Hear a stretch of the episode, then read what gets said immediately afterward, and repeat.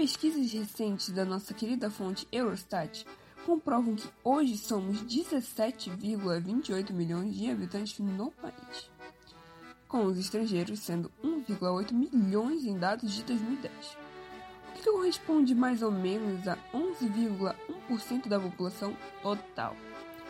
Outros estudos, também muito interessantes, apontam que até 2030 a Holanda será o único país da Europa onde a taxa de obesidade não aumentará. Sabe por quê?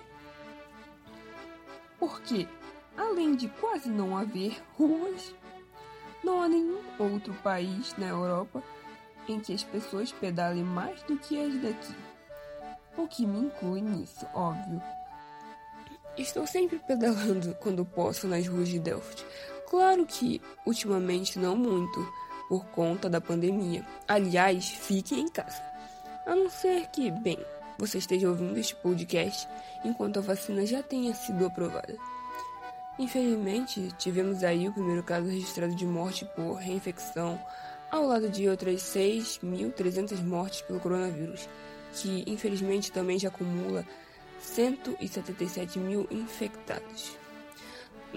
Nosso querido primeiro-ministro Mark Rutte usou a expressão um país crescidinho para justificar a recusa da Holanda em adotar um isolamento radical em todo o país. E agora, graças a ele, com a certeza de que o país era um adulto muito responsável, temos uma das maiores taxas de mortalidade da Europa inteira. Com certeza ele concordou com outros que era só uma gripezinha. Agora, passo a palavra para meu amigo Wellington com mais informações.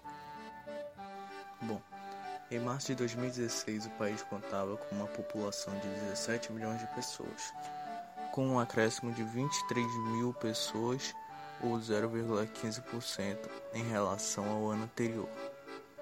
Esse incremento resultou de um crescimento vegetativo de 49 mil pessoas e de um saldo migratório negativo de 26 mil migrantes, o que constituiu uma densidade demográfica de 402 habitantes por metro quadrado, sendo uma das mais elevadas da Europa. A verdade é que a Holanda se desenvolveu em uma época que havia superávit ambiental no mundo. O avanço no desenvolvimento humano holandês pode contar com a disponibilidade de recursos naturais de outros países do globo e a alta densidade demográfica não foi obstáculo para a melhoria da qualidade de vida.